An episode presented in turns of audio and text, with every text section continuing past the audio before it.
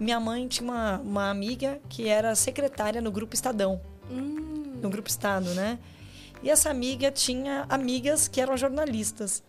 E duas dessas moças foram muito gentis e toparam passar um dia comigo, me levaram para acompanhar o trabalho delas. Olha que legal. Empresas que é, não respeitam o meio ambiente, que é, reproduzem é, as desigualdades dessa sociedade, que, enfim, não tem transparência, não geram valor para todas as partes, no longo prazo não são as que mais vão se dar bem. A gente precisa, para colocar gente diversa em conselho, ter medidas que incentivem, porque vaga de conselho não está no LinkedIn, não está na Cato. Não tá. É vaga de confiança.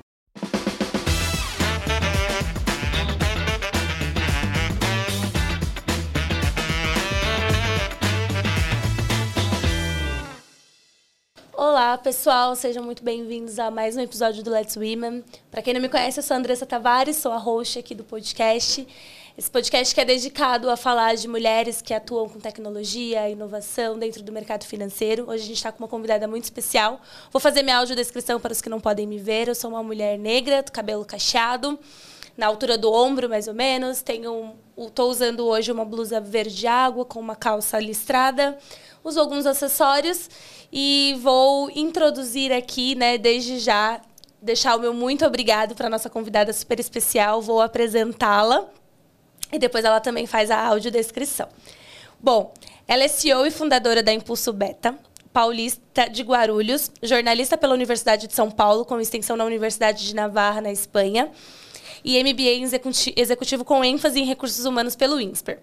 É empreendedora da turma 2020 da Winning Women. É isso? É. Programas de apoio a mulheres líderes de negócios de consultoria da Ernst Young. É mãe do Tom e do Biel e apaixonada por livros que provocam transformação. Estou falando de Renata Moraes. Seja muito bem-vinda. Estou muito feliz com a sua presença, com a sua participação. Sinta-se em casa, que a ideia é a gente bater um papo, conhecer um pouco mais da sua história, da sua trajetória. Muito obrigada, Andressa, pelo convite. Estou super animada, ainda me senti super lisonjeada aqui com a tua abertura também.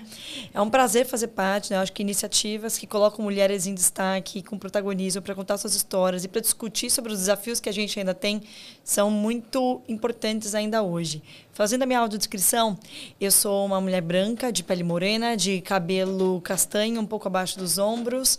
Eu sempre uso óculos, mas hoje eu estou de lente de contato. E eu estou usando aqui alguns acessórios dourados e vestindo uma blusinha branca. Muito bem. Bom, pessoal, vamos conhecer, né? Vamos saber um pouco mais da Renata antes do mundo corporativo. Vamos conhecer a história de vida. Ela já comentou aqui, né, dentro da sua biografia, que tem dois filhos. Então, Renata, da onde você cresceu? Como que você, como que foi a tua infância? Você cresceu com teus pais, com avós? Como foi? Conta pra gente. Legal, Andressa. Obrigada pelo espaço. Eu acho que no dia a dia, né, do batidão da gente tocar nossas carreiras, ter conversas como essas no mundo do trabalho, a gente tem pouco espaço, né, para trazer a nossa identidade, quem a gente era antes de chegar onde a gente está hoje, né? Que é o que nos forma, né, que representa muito de quem a gente é hoje, vem da nossa construção familiar, da nossa construção da infância, né? Exato. Eu até queria pegar esse teu gancho, né, nesse do que nos forma, de olhar para trás para minha jornada, fazendo o deparo do Hoje eu trabalho com diversidade. O meu trabalho com diversidade ele começou pela ênfase do protagonismo das mulheres, da equidade de gênero, mas o que, que, da minha história já tinha disso, né? Uhum. Eu venho, eu sou de Guarulhos, que para quem não é do estado de São Paulo, né? Guarulhos está na Grande São Paulo, é uma cidade de quase um milhão e meio de pessoas, mas que ainda tem um perfil um pouco interiorano, assim, é, é comparado com São Paulo, né, no sentido de, das pessoas conhecerem, de terem vínculos fortes com os seus vizinhos, ainda coisa que nas grandes capitais já não é tão comum. Uhum. É, e meus pais são comerciantes, foram comerciantes, ainda são a vida toda, é, e eles têm um negócio chamado Rações Renata. Olha só. Exato, um pet shop.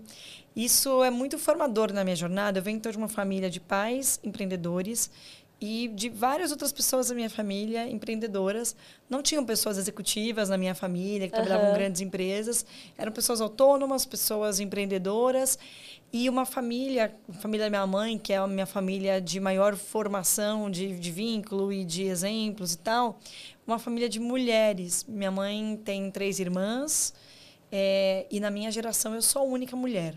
Uhum. Então, tem acho que vários elementos dessa minha família de onde eu venho, né, original, que foram bastante formadores para mim, né? De ter visto é, mulheres bastante protagonistas das suas vidas, é, então já entendendo desde muito cedo que as mulheres podiam ter autonomia financeira, que mulheres podiam ter carreiras. Algumas dessas mulheres também eram mulheres mães, né? Uhum. Minha mãe, algumas das tias foram mães e tinham carreiras, então já já fui criada com essa ideia de que não tinha que escolher, porque eu tinha uma visão de mulheres que tinham carreiras legais e ao mesmo tempo podendo ser mães pais que também eram participativos nessa família. Então, acho que teve um quê de sorte nesse espaço de uhum. ver é, de famílias podendo estar no dia a dia de filhos e tal.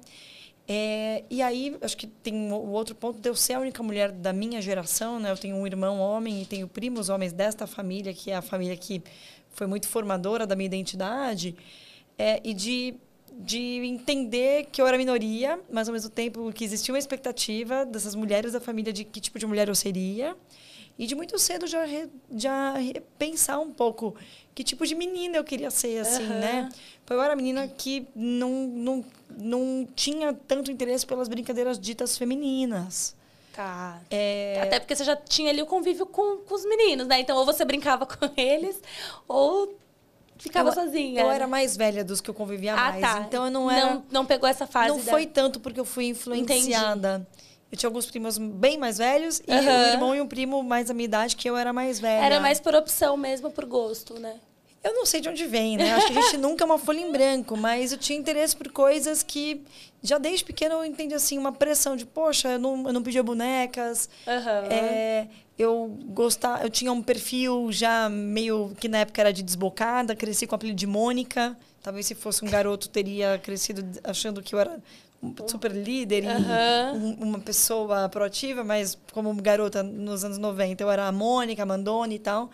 Então acho que muitas das coisas desses elementos assim dessa família foram pontos importantes para as escolhas que eu fiz depois. Legal. E nessa nesse seu convívio com o pet shop, né, com, com essa indústria, com esse mercado, você tinha perspectivas de carreira ainda quando criança? Você olhava para os seus pais assim, falava, eu também vou ter ou vou dar continuidade no negócio da família?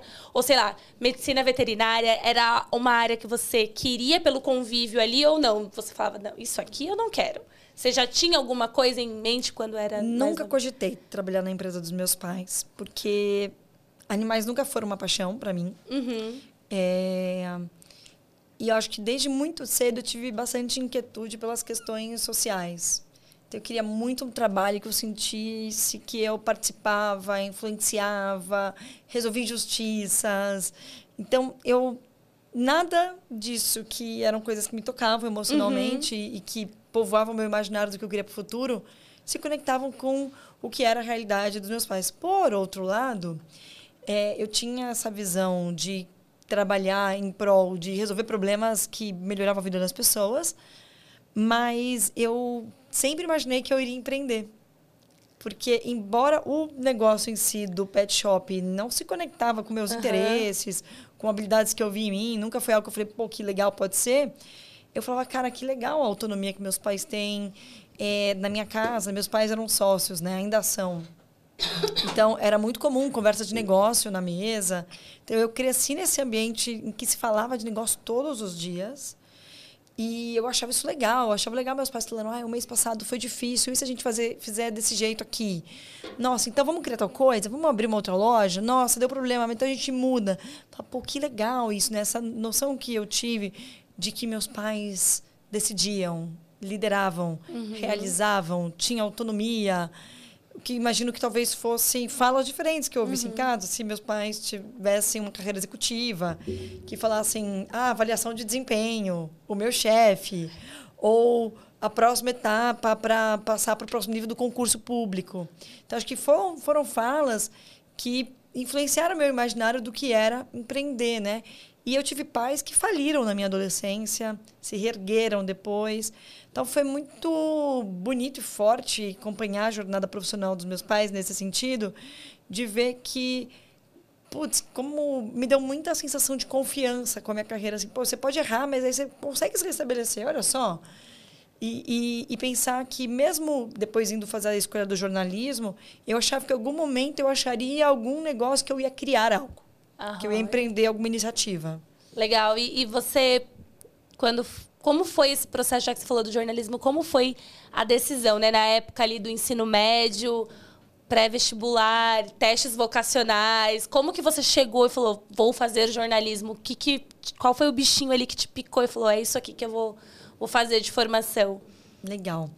É, eu tinha uma influência de ter ouvido desde muito cedo que a carreira de jornalista era legal, porque a minha mãe tinha sonhado com essa carreira, embora ela nunca tenha ido atrás. É, eu lembro da minha mãe assistindo o Jornal Nacional e falando que legal, era a época da Fátima Bernardes, uhum. da Sandra Enberg, da Mônica Vlad Vogel, da Marília Gabriela, grandes mulheres, grandes mulheres, que foram bastante marcantes na história do jornalismo, cada uma com o seu estilo, né? Então eu, eu cresci mãe elogiando essas profissionais. E aí foi vindo né, essa vontade de ter um trabalho que fosse transformador na sociedade. E se fala muito no jornalismo, né, que a mídia é o quarto poder uhum. que influencia, influencia né? Sim. Então eu fui tendo na adolescência uma visão, nossa, o jornalismo é super importante. Eu tinha na cabeça aquela imagem do Bial cobrindo a, que, a queda do muro de Berlim, é, é, é da Ana Paula Padrão indo nas guerras. Nossa, pessoas que estão acompanhando a história. Me parecia uma coisa importante e relevante, estar tá nos lugares onde as coisas acontecem. Só que, no meu ensino médio, nessa época que meus pais faliram, meus pais. Bem nessa época. É, meus uhum. pais tinham lojas de varejo, de pet shop, aí eles abriram um atacado, teve um problema de inadimplência. De uma hora para outra foi um baque financeiro muito grande na minha família.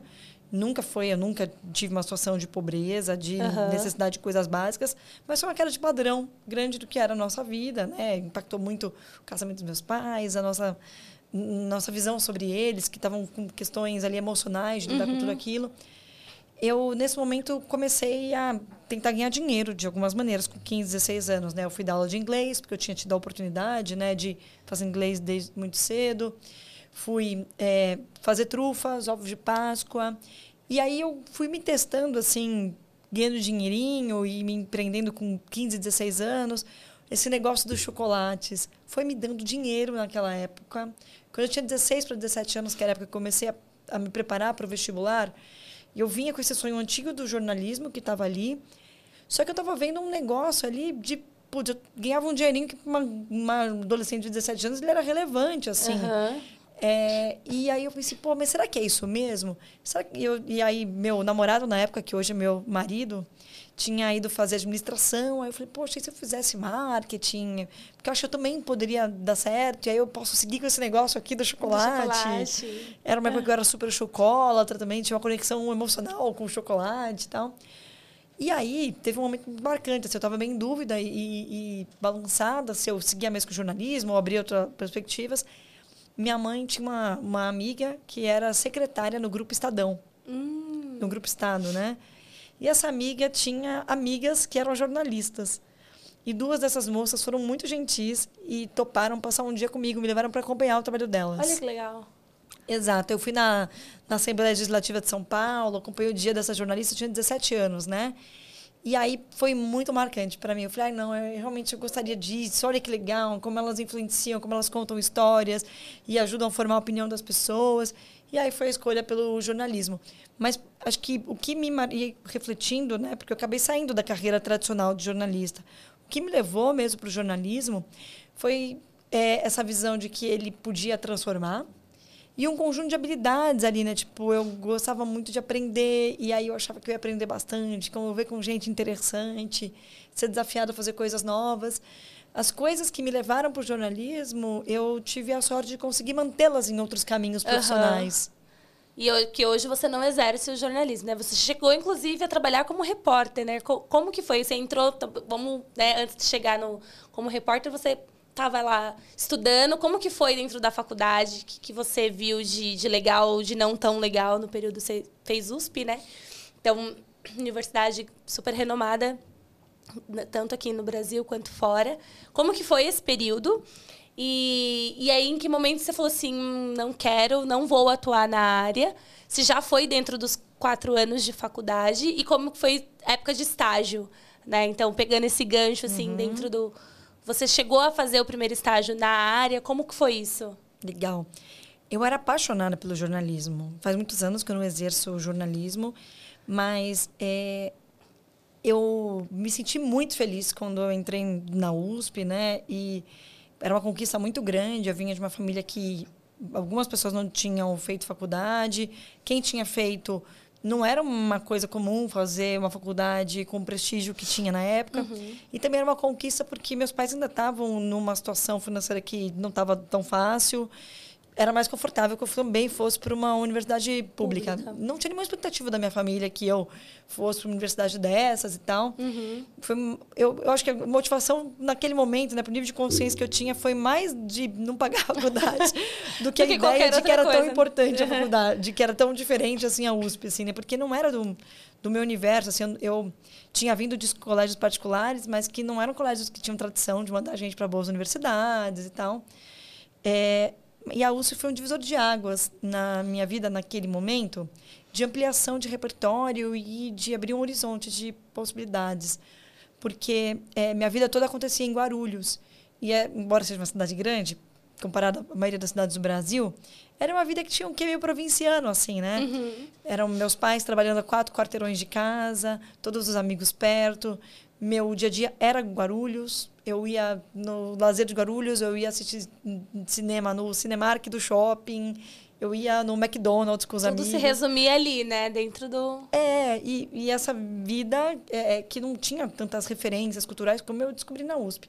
Mas acho que o que mais marcou é que até então a minha relação de uso de serviços, educação, é, é, saúde, transporte, por eu ser uma pessoa de classe média, que meus pais nos ofereceram, né, nos proporcionaram uma série de confortos materiais, eu nunca tinha tido uma relação de cidadã cobrando por qualidade de serviços públicos. E isso foi uma coisa que a USP me trouxe na vida, assim, de mudar essa relação que eu tinha até então de educação com a minha escola anterior, que era de é um serviço que minha família contrata aqui para eu ter acesso, uhum. para ser poxa, esse, a universidade pública era um, durante os anos do governo Alckmin, que tinha muitos protestos, né? E a gente teve muitas greves. Todos os cinco anos que eu passei na faculdade, tive greve todos os anos. E aí eu comecei ali a me interessar pelas discussões né, do, do centro acadêmico, tanto uhum. da, da escola de comunicação, a ECA, onde eu estudei, quanto da USP, né, que reunia as diferentes faculdades. Não era o espaço que eu, esse espaço da política universitária não foi um espaço que eu me identifiquei, mas foi um, cara, isso existe, que importante. Você, você acaba, você saiu da sua bolha, né? Vamos colocar assim, você tinha uma bolha é. e aí você falou, putz, espera aí que existe um outro universo e aí quem tá na USP a gente sabe que tem muitas pessoas de classe média, de classe média alta, mas também tem um outro recorte que é as pessoas que né, tipo, conseguiram e tem uma renda mais baixa, de classe baixa Sim. e tal. Então é um choque, eu costumo falar que é um choque muito grande de realidade, né? Super. Quando você vai para uma escola que ela é totalmente paga, para uma faculdade totalmente paga, tem essa discrepância, mas acho que o 80-20 ele ainda é mais de quem tem condições de pagar. Então as pessoas estão ali. Na USP eu acho que tem ali meio que um, um, um meio termo ainda tem muitas pessoas que têm um poder aquisitivo maior porque historicamente eles vêm de boas escolas, uhum. bons cursinhos e acabam entrando com uma, uma maior facilidade. É, você falou, você teve uma fala que né, não tinha muita ideia do tipo, meu, quão importante era ou não fazer a USP, importante era não pagar a faculdade e tal. Eu lembro que quando eu estava na minha época também de, de escolher o que fazer, eu tinha esse mesmo pensamento. Eu, eu não conseguia, meus pais não tinham um conhecimento de, de me instruir na época, de falar assim, olha, não existe só a USP, existe várias outras federais, né? Então tudo bem não passar na USP e, e uhum. nem tinha nem tinha essa conversa de USP, porque eles não sabiam, eles não tinham esse conhecimento. E aí na minha adolescência, início de juventude, assim, fazer faculdade, independente de qual seja, e aí depois que você entende a diferença e o peso que traz para o currículo, para a vivência entre uma faculdade pública e uma faculdade privada, e dentro das privadas, as uhum. de renome ou não, né? E aí, quando estava ali nos, sei lá, terceiro, quarto ano da, da sua faculdade, você se viu trabalhando na área, você falou, hum, talvez, porque também é uma, um universo de possibilidades, é certo? Uhum. Que hoje não é como que hoje todo mundo produz conteúdo, ou quase todo mundo, né? Então, essa profissão até então, ela era muito destinada a quem estudava jornalismo, né? Você via produtores de conteúdo, você via, você consumia revistas, jornais de jornalistas. Hoje em dia é um uhum. pouco diferente, mas então naquela época era muito assim, rádio, TV. O que, que você aspirava naquele momento ou você já começou a ter outros horizontes? Legal. Assim, você sabe que essa discussão de produção de conteúdo ser algo regulamentado e ter diploma, ela é uma discussão antiga, pré-redes sociais. Uhum. É, porque os jornalistas originais, eles não eram jornalistas. Essa formação não existia. Então, quando você pensa ali no, no início dos nossos grandes jornais brasileiros, quem exerceu jornalista, o jornalismo eram intelectuais, escritores, hum. é, cientistas políticos, pessoas sem formação, mas com um grande repertório cultural, artistas, economistas. É, e aí, depois surgem as graduações. Em, em, vários lugares do mundo não é uma, uma graduação e não uhum. é exigido, isso pré-redes sociais. Então, durante meus anos da faculdade, já existia esse debate: vai cair o diploma, vai cair a obrigatoriedade, não, não, mas. É, eu e chegou a cair, né? Um, um determinado Sim. momento caiu a obrigatoriedade de. É, mas assim, hoje a gente olha e assim, pô, não é o diploma que te garante Sim. acesso ao mercado. Te dá uma série de habilidades para produzir conteúdo de uma determinada maneira, né? Uhum. Entendendo o que, que é a produção de uma notícia versus uma opinião, versus Sim. um entretenimento, né? versus um factoide que corrobora uma tendência X, né? E, mas eu, eu adorava o jornalismo, foi uma abertura de portas para mim, como te falei, né? Cheguei na faculdade, conheci um monte de gente inteligente, que me puxou para cima, que me apresentou um mundo de perspectivas culturais, políticas e tal. E aí eu comecei a trabalhar na faculdade, no segundo ano de faculdade.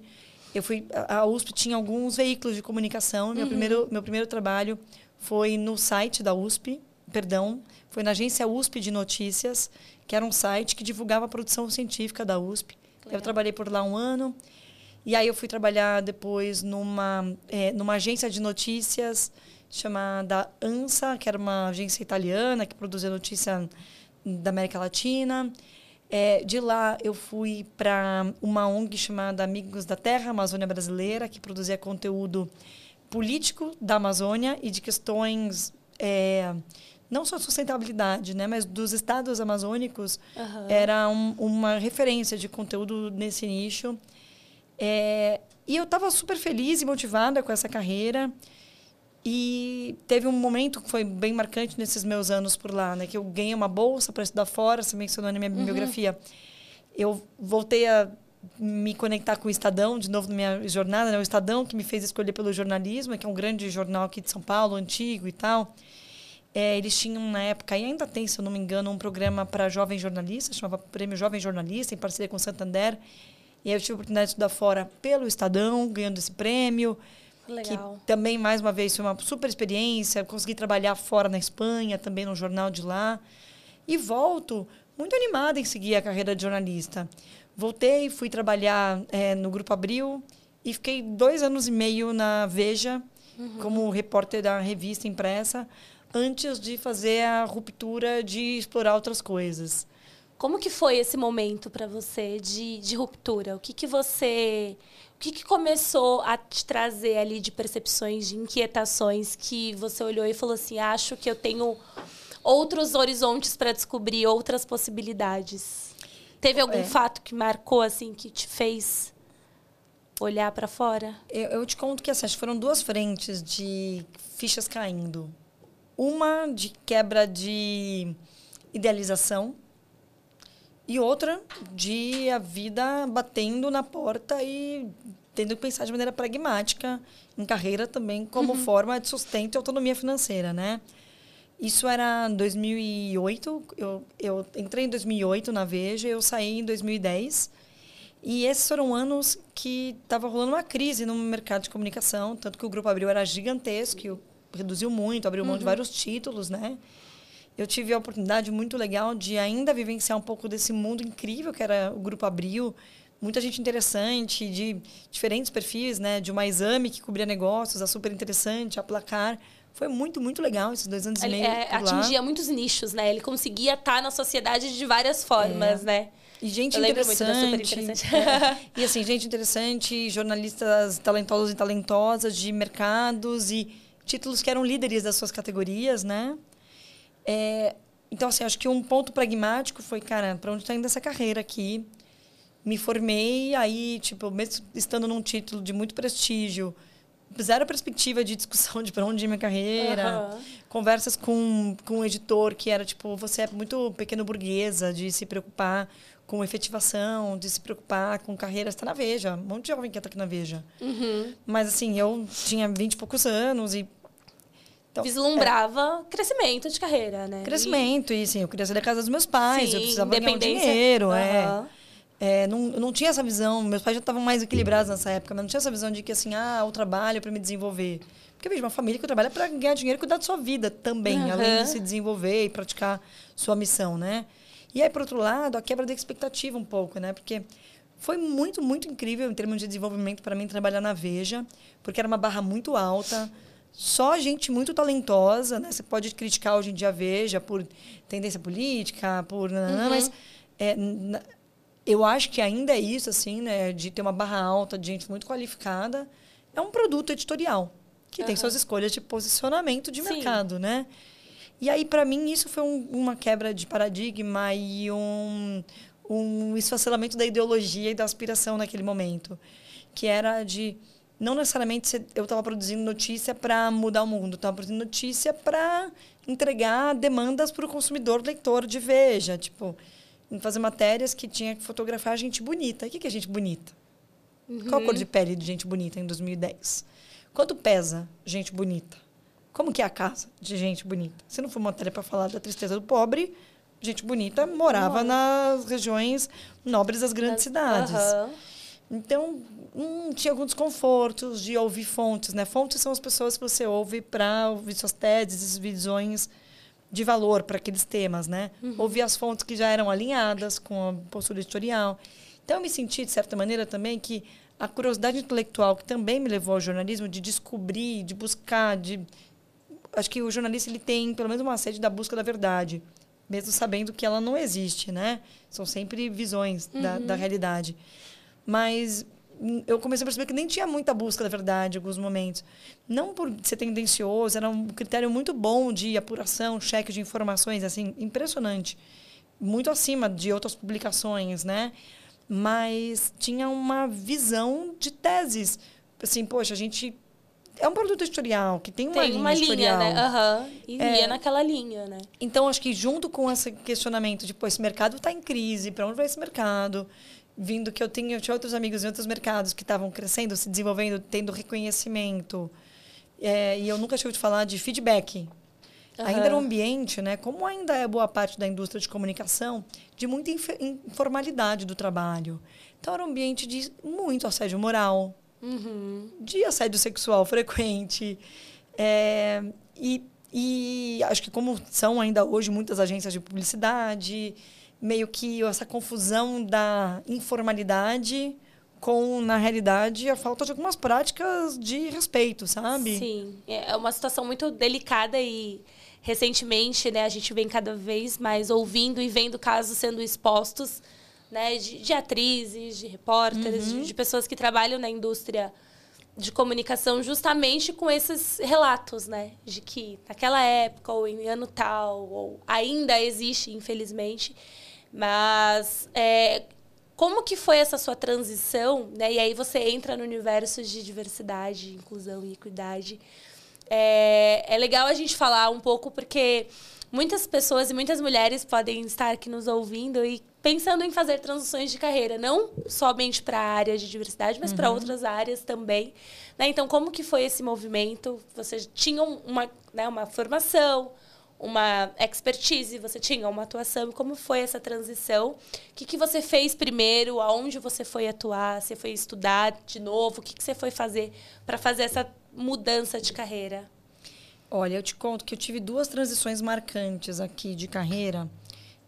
numa pegada muito diferente, né? A primeira saída do mundo do jornalismo da redação e depois a saída do ser funcionária para ser empreendedora. Aham.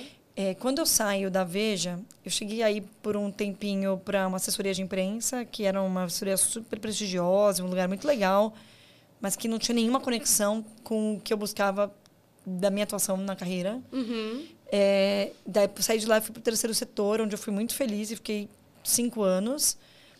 Mas esse movimento de transição, de saída da, do jornalismo de redação, foi um movimento de fuga. Um movimento de eu não quero isso, mas não sei o que eu quero então.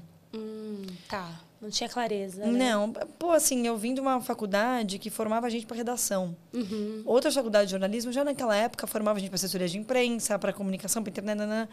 A USP é, é, era bem tradicional e até por ser uma universidade pública com baixo investimento, na época não tinha parcerias público-privadas, não estava muito modernizada. Então, Aham. formava, a gente falava, né, a gente forma aqui quem os, os pensadores da comunicação e tal.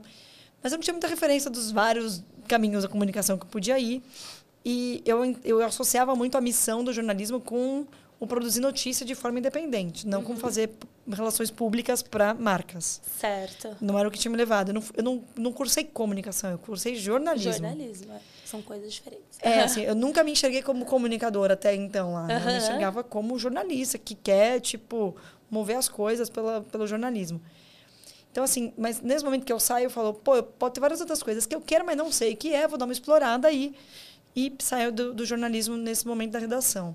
Depois, eu- fui, fiquei cinco anos na Fundação Estudar, que era um terceiro setor muito profissional. Você conhece? Conheço, conheço. Nossa, estudar é maravilhoso. Tem iniciativas incríveis. Uhum. Já conheci várias pessoas que passaram, que foram assistidos, né? Vamos colocar Uhum. assim pela. Mas eu não tive a oportunidade de conhecer alguém que trabalhou na Fundação Estudar. Então, conta um pouquinho só o que, que é para Claro, galera. claro. É, a Fundação Estudar é uma fundação criada em 1991 para formar futuras lideranças para o Brasil. Os seus fundadores são os donos da Ambev, do Burger King, da Kraft Heinz, né? Aquele trio muito famoso, Famoso. e muito envolvido em polêmicas, inclusive recentemente. Jorge Paulo Leman, Betsy Cupira e Marcel Teles, que são é, alguns dos homens mais ricos do Brasil e são considerados é, precursores e criadores aqui no Brasil dessa cultura de meritocracia nos negócios Uhum. do, dessa visão do sonho grande, ambição nos negócios e tal. E a maneira deles tocarem seus investimentos sociais, a sua filantropia, também era muito pautada por essa visão de eficiência, alto impacto.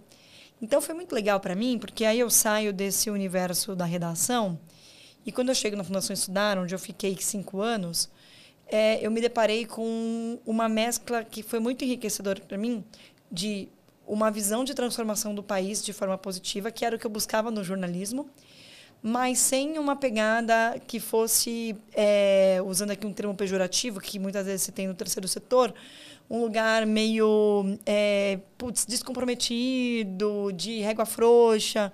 Não, uma visão de, cara, até porque a gente trabalha para mudar o país e a gente tem tanto propósito, eficiência, visão técnica, meta, ambição, vontade de ter um impacto cada vez maior e de extrema qualidade, porque a gente pode ter um impacto muito importante e tal. E a Fundação Estudar, ela deixou de ser um lugar que apoiava um grupo pequeno de pessoas selecionadas de alto potencial para seguir fazendo isso e com cada vez mais qualidade, mas também ter criado uma série de programas para bastante escala.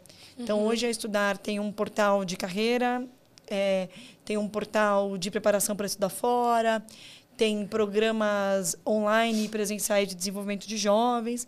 E eu trabalhei por lá nesses anos que foram anos muito empreendedores da Estudar, porque Estudar tinha passado 20 anos como um negócio bem pequenininho. Restrito, pequeno.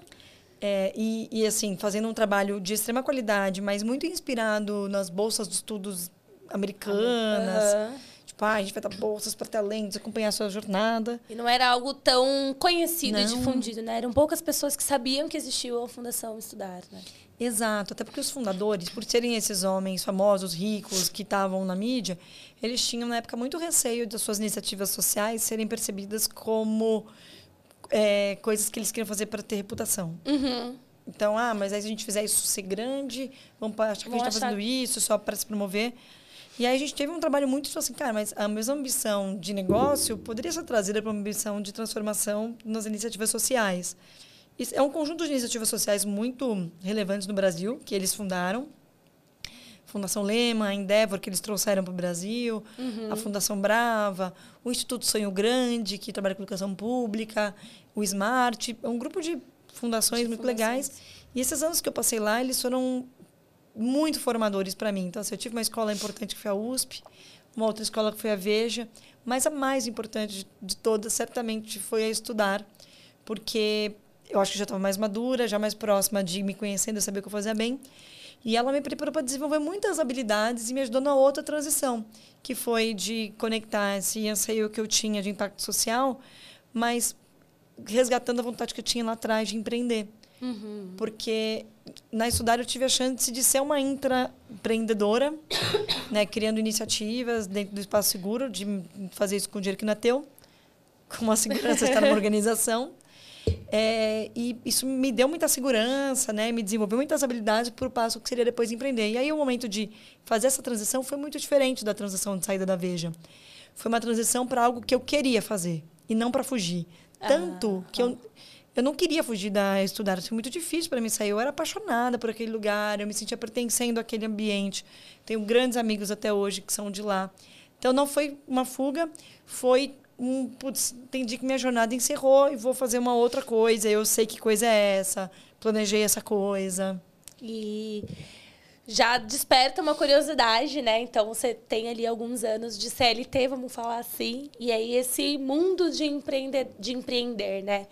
Que hoje a gente vê cada vez mais é, pessoas tentando empreender porque querem, mas eu tenho uma relação com, com o empreendedorismo muito associado à necessidade. Né? A grande maioria dos empreendedores que a gente tem no Brasil, eles empreendem por necessidade. Eles vão vender o bolo porque não conseguem um emprego, eles vão fazer a trufa, eles vão fazer alguma coisa ali dentro da sua comunidade porque ele precisa sobreviver, né? Então, a minha relação com o empreendedorismo, ela tem muito esse viés de que uma vez recentemente eu ouvi uma frase assim: "Ah, que as pessoas deveriam ter uma formação para empreender, igual deveriam fazer prova para empreender, igual você faz para tirar OAB, igual você faz para tirar CRM". E eu entrei numa discussão e falei assim: "Eu discordo, porque tem muita gente que empreende, não é porque tem o sonho de empreender, o sonho de ir para o Vale do Silício e criar alguma coisa. Não. Existe sim várias pessoas e cada vez mais existem as possibilidades de você ter um negócio de forma estruturada. Mas muitos negócios, e a grande maioria no Brasil, eles não nascem de forma estruturada, né? Igual você tá... E aí eu quero que você traga um pouco disso, né? Como foi estruturar esse seu negócio? Como foi esse planejamento né? Porque, de novo, uhum. aqui podem ter pessoas com sonhos de, de empreender, de tocar o próprio negócio. Então, como você pode fazer isso de forma organizada? Dado que hoje a gente tem muito mais acesso à informação, a conteúdo, cursos, a gente tem Sebrae, a gente tem. Nossa, são tantas coisas que apoiam o empreendedor, né? Que dão formação. E, e aí a pessoa consegue fazer isso de forma estruturada. E para quem teve que empreender por necessidade, por sobrevivência, como que essa pessoa ela pode se moldar e se plane... e entrar dentro de um planejamento, né? Como que foi esse processo de planejamento? O que, que você pensava Legal. e qual que foi o negócio que você criou? Olha, Andressa, muito interessante que você está trazendo essa reflexão aqui, porque hoje existe um glamour do que é empreender, mas isso é bem recente nesses anos que eu convivi nesse ecossistema das fundações desses caras e tal, eu tive muita proximidade com a Endeavor. E lembro de ouvir né, o quanto, inclusive, o termo empreender, ele é um termo recente. E ele foi fruto de trabalho de algumas organizações no Brasil. A Endeavor, uma das mais importantes de uhum. puxar isso, né? De trabalhar esse conceito de pessoa empreendedora e como algo positivo, né? Porque, historicamente, a ideia que a gente tinha era dono de negócio. Era montar negócio. Só não falava que era empreendedora. E ainda tinha o lance do trabalho informal. É. Né? Ou você tinha trabalho informal, ou você, ou você era um trabalhador, tá desempregado, tá fazendo bico. Bico, isso. É, ou, por outro lado, você é dono de negócio, mas montou negócio.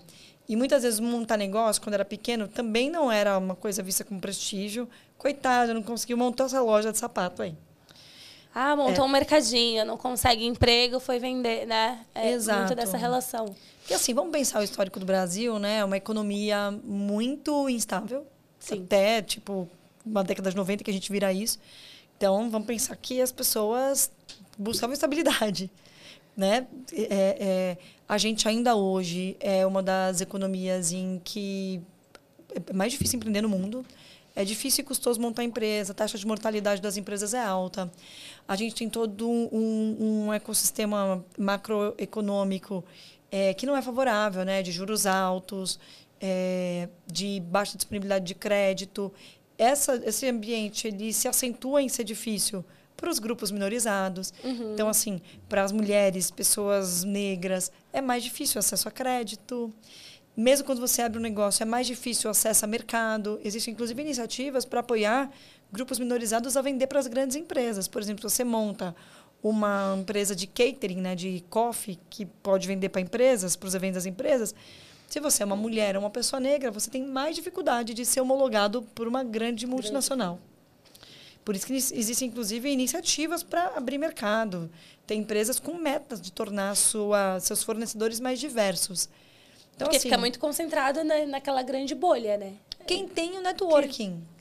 E quem Exato. tem o networking? Vender para essas grandes empresas sobre conhecer algumas pessoas, sobre se vestir de um jeito que vai ser valorizado. Exato. Chegar lá e falar de maneiras que vai ser valorizado. Isso não são coisas que te dão três dicas e você vai lá e faz, né? Uhum. Vem de uma vivência.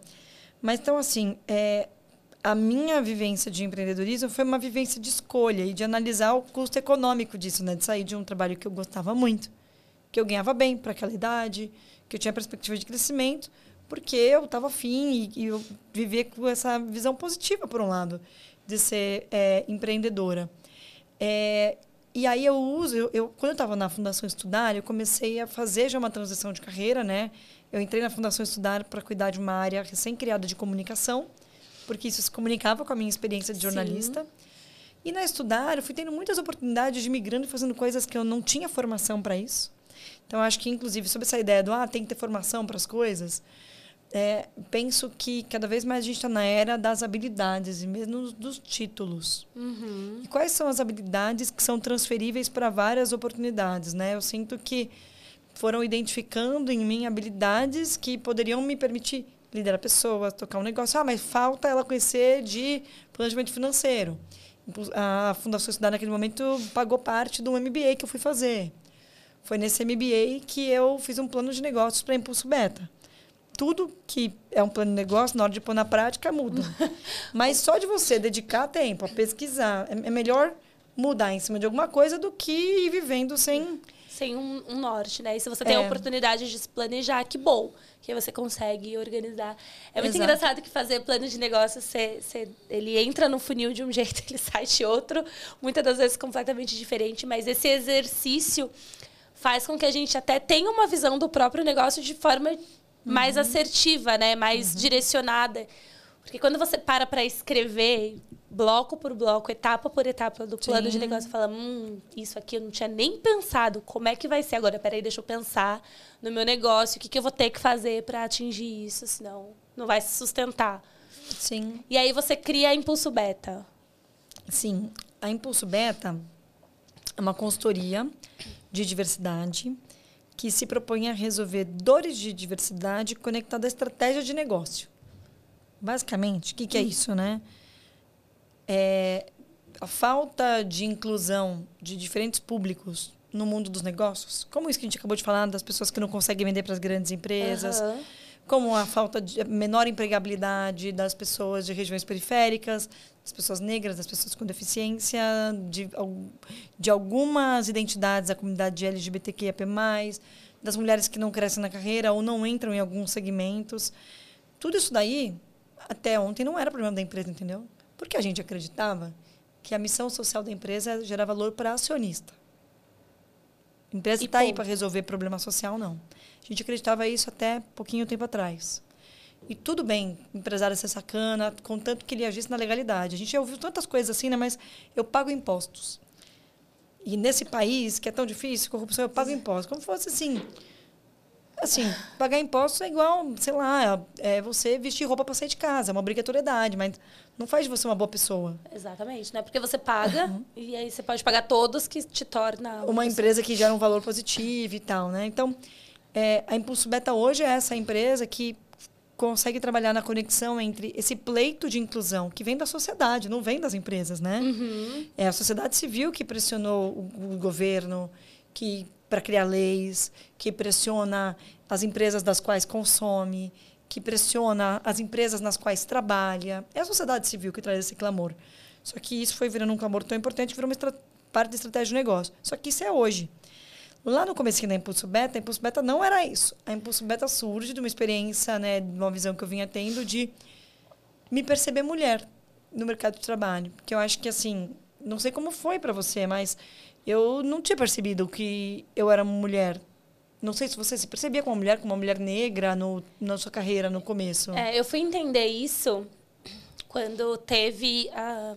Eu já estava trabalhando no, no meu segundo emprego, né? Eu comecei no Santander, quando eu estava no Bradesco. Assim, trabalhei em banco. É, eu fui numa, numa área que eu, que eu atuava. Ver ali, a primeira rodada de promoção. E só os homens foram promovidos. Eu lembro disso como se fosse ontem, assim. E não era uma coisa escondida, né? Na época, era uma coisa que quem foi promovido, as pessoas sabiam e tudo mais também não era nada muito explícito. Ficava assim, não era escondido, mas também não era divulgado, sabe? Uhum. Mas a Rádio Peão, ela funcionava muito bem. E aí eu entendi, eu olhei, eu falei, hum, tem alguma coisa estranha. Ali, eu, ali me veio um, um, uma percepção diferente, que eu falei, tem alguma coisa errada. Porque eu fazia parte de uma equipe majoritariamente mulher, né? Uma equipe até então bem operacional, mas que não tinha ali o mesmo. Um, como que eu posso dizer? O mesmo apreço dos homens, sabe? Uhum. E eu comecei a ver. Ali eu entendi que, que não era que não éramos todos iguais. Uhum. Eu não uhum. tinha tido essa visão até então de que eu, por ser mulher, e o meu colega, por ser homem, desempenhando a mesma função, teríamos salários diferentes. Não tinha essa noção. Para mim, todo mundo ganhava a mesma coisa, com exceção de quem era coordenador, e aí tinha os níveis. Mas se eu era analista júnior e meu coleguinha era analista júnior, se eu ganhava mil reais, o coleguinha tinha que ganhar mil reais. E aí eu descobri que não. E aí eu comecei a entender. Então, o meu primeiro impacto foi esse, de, de disparidade salarial mesmo, que eu falei assim, ué, mas por quê? E aí, eu, só que assim, óbvio, não questionei, não falei, mas fiquei com aquilo dentro de mim. Isso na época da faculdade. E o meu TCC na época foi sobre liderança feminina, porque ali eu já comecei a entender que para a mulher o buraco era um pouco mais embaixo, para uma mulher negra era mais embaixo ainda. E aí na pirâmide, né, de, de gênero uhum. e de, de, uhum. grupos minoritários você vai descendo, uhum. e você fala, uhum. putz, eu tô aqui, ó. Tem pessoas que ainda estão abaixo de mim e tem pessoas que vão estar acima. Foi nesse momento. É que legal você contar isso, né? Acho que quem nos acompanha talvez possa se conectar na, com essa história na ideia de que é, hoje a informação está bem disponível de discussão sobre as disparidades de oportunidades. Há pouquíssimo tempo não se falava disso. Uhum. É, feminismo era a palavra não grata, porque a gente pensava nas mulheres que não gostam de homens. É, racismo era coisa de gente crica, porque racismo tinha nos Estados Unidos, que tinha separação de negros e brancos. Brasil não. Brasil, todo mundo está integrado, junto, misturado, não tinha racismo também. É um povo é, misto, é um povo misto, todo é. mundo, principalmente aqui no eixo Rio-São Paulo. Ah, a gente é miscigenado. A gente... Tem até um amigo negro. É, exatamente. É, então, assim, é, é, eu acho que às vezes você descobre sua identidade pela tua vivência, né? Descobre. Tô brincando, é óbvio que eu sabia que eu era mulher. Mas eu não tinha entendido que ser mulher tinha um impacto que ia ser significativo na minha carreira naquela idade, né? Porque, naquele momento. Porque a gente. Eu tenho 37 anos, né? Eu sou de uma geração que tinha a memória das mulheres que conquistaram, abriram portas. A gente tinha uma presidente mulher, entendeu? A uhum. gente teve muitas conquistas das mulheres. Então, é no momento em que eu vou percebendo, né, que eu putz, os homens têm mais espaço. Começo a crescer na carreira, cada vez mais eu estou em salas que eu sou a única mulher. É, e aí eu sinto que por ser mulher, às vezes já se supõe coisas de mim. Só porque eu sou mulher já se supõe que eu. Ah, quando você tiver filho, né? Que aí você vai dar uma sossegada. Ou, ah, porque você não deve gostar disso, né? Que você é mulher. Ai, desculpa, falei palavrão, a mulher tá na sala. Fui percebendo essas coisas, começo a estudar muito isso por anseio meu de questionar minha carreira, meus próximos passos e os desafios que eu viria a enfrentar. E aí, na época, tinha pouca, pouca discussão disso aqui, não era uma literatura muito acessível. Fui estudar muita coisa de fora do Brasil e descobri que tinham negócios voltados à equidade de gênero, a acelerar a carreira feminina fora do Brasil, em especial nos Estados Unidos. E aí decido empreender, num primeiro momento, a Impulso Beta como um negócio de aceleração de carreira para mulheres. Uhum. Então, nosso primeiro produto foi um programa de liderança para mulheres. É, ainda naquele estágio, né, 2015, o ano que a Impulso Beta surge, é, com baixíssima, baixíssimo letramento de interseccionalidade. Então, a maneira que eu pensava mulher era da minha vivência de mulher branca, de mulher hétero, né, de um determinado tipo de mulher que sou. Então, são muitos é. grupos de mulheres, né? Exatamente. Esses grupos, né, que a gente tem comentado aqui, poxa, tem ah, o grupo de mulheres, aí tem mulheres mães, mulheres negras, mulheres 50 mais, que também é um, um outro recorte aí, mulheres LGBTQIAP+. Então, você tem vários grupos, né, e, e é muito legal hoje você ver que tem vários movimentos que querem impulsionar as carreiras e trabalham para impulsionar a carreira da mulher. E quando a gente fala de tecnologia, que é um dos, dos motes aqui do, do podcast, também é um outro recorte ali delicado, porque da indústria. E aí eu queria que você trouxesse um, um pouco das indústrias que você já atendeu como Impulso Beta, né? uhum. né? Que vocês atuam, como vocês prestam o serviço de consultoria. Então, você já deve ter visto de tudo e mais um pouco. Queria que você comentasse um pouco de coisas mais diferentes quiser citar, pode citar, se não, não tem problema. Mas, assim, é, como a gente fala, não precisa dar nome aos bois, mas pode. Eu queria que você trouxesse alguns exemplos de diferentes indústrias. Então, ah, na indústria farmacêutica, não sei o quê. Uhum. Conta pra gente como que é essa diferença. E aí depois você traz pra gente como que é no mercado financeiro, né? Quais da, das empresas que vocês já atenderam. Ótimo. Nesses nove anos, a gente, a gente atendeu 150 e poucas empresas de setores muito diferentes a maior delas, maior parte delas empresas ou multinacionais com subsidiária no Brasil ou em grandes empresas brasileiras, empresas que às vezes são brasileiras, mas são globais hoje, são empresas de capital aberto. Por que essas empresas grandes, né? Porque ao longo desse tempo, as empresas que mais priorizaram um tema são as empresas que já têm uma gestão de pessoas mais madura.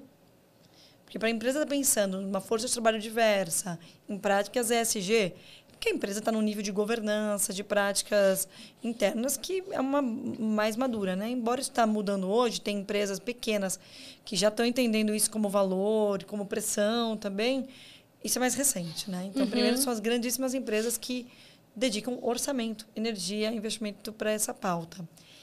É, e eu acho que vale começar falando dessa comparação de indústrias, dizendo que tem muitas muitas expectativas que a gente tem do que, que é o setor e qual é o setor mais avançado e tal, que caem por terra. Porque, assim, a gente trabalhou muito com vários setores tradicionais, né? Então, a gente atendeu muitas empresas do agro, empresas automotivas, hum. é, empresas de base industrial mesmo, né? Com chão de fábrica. E várias empresas moderninhas, assim, né? Eu diria que dois terços são as empresas de indústria mais tradicional, siderúrgica, mineração, essas que eu já mencionei antes, e um terço são as mais moderninhas, ou são, digamos que, as mais de escritório. Uhum. Consultorias estratégicas, mais auditorias. Cool. é, assim, ou tradicionais, só que de escritório, tipo, tá. da cidade grande e tal. Uhum. Ou, assim, empresas moderninhas como uma Wild Life, que é uma empresa que faz games, um iFood, né? E, e outras de menor porte também, de tecnologia. É, e acho que a gente tende a achar vários paradigmas, né? Que onde está a maior resistência? Está no chão de fábrica, com as pessoas de menor, é, menor nível cultural e menor nível de escolaridade, nos rincões do país, né? então pequeno, pequenas cidades e tal, é, e nos segmentos mais é, tradicionais da economia.